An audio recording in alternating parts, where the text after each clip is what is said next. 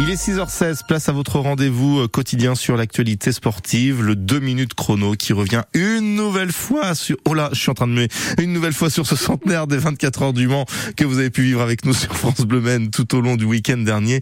Maxime Bonomès, qu'on peut parler de course mythique avec ce cru 2023. Mythique car centenaire, donc oui, mythique car la bataille attendue du début à la fin a bien eu lieu entre Toyota, Porsche, Peugeot, Cadillac et Ferrari qui se sont retrouvés soit en tête, soit proche de l'être à un moment donné lors du double tour d'horloge. Finalement, c'est la firme italienne qui s'est imposée dimanche après-midi. Guillaume Nedelec, journaliste Ouest France. Eh bien, c'est une victoire qu'ils ont été chercher au forceps hein, sur le papier euh, parce que euh, ils ont fait la pole position, ils ont montré qu'ils étaient les plus forts. Il n'y a rien à dire, c'est extraordinaire. Depuis 1965, Ferrari n'avait pas gagné au Mans. Il faut se dire que le général de Gaulle était président de la République, c'est ça qu'il faut se dire. De samedi 16h à dimanche 16h, c'est une course de sprint qu'on a pu avoir comme en Formule 1 mais lors de 24 heures. Analyse de Philippe Sino, le patron d'Alpine, quatrième en LMP2. Le niveau il est incroyable euh, avec les. Aujourd'hui vous avez euh, à peu près 200 pilotes sur la grille des départs. C'est les 200 meilleurs mondiaux pour faire cet exercice qui est l'endurance et particulièrement les 24 heures.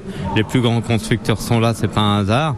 Donc forcément euh, les acteurs et le terrain de jeu sont juste fantastiques. La course a été aussi marquée par quelques erreurs de pilotage qui ont rebattu totalement les cartes régulièrement avec les arrivées de la safety car permettant aux différentes voitures de se rejoindre et de réduire les écarts. Des erreurs de pilotage remarquées par Gabriel Aubry, pilote de la Vector Sport en LMP2, la numéro 10. Dans les quatre premières heures, il y a dû avoir au moins 5 ou 6 voitures éliminées dès le début. Euh, il y a beaucoup de personnes qui ont oublié que c'est une course de 24 heures, j'ai l'impression. Donc, course de 24 heures, on fait sa propre course. L'euphorie et peut-être un peu d'amnésie aussi. Les gens oublient à quel point ces courses-là sont difficiles.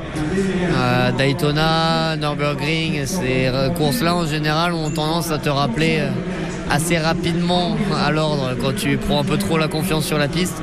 Et je pense que certains ont payé le prix fort. Il n'y a eu que 40 voitures à l'arrivée de la course, soit 22 abandons, assez rares pour être soulignés. Les 24 heures du Mans 2023 laissent donc un souvenir incroyable aux 325 000 spectateurs présents.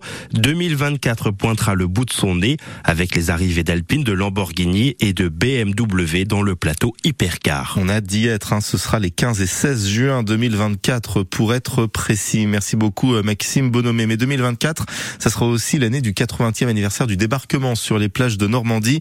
Un certain Philippe Thomas y est déjà sensible en sa qualité de président du CVMH. C'est quoi le CVMH C'est le conservateur de véhicules militaires historiques en Sarthe. Il va nous parler de son parcours, de sa passion dans Fierté 72 au micro de Bruno Vandestick, juste après le plus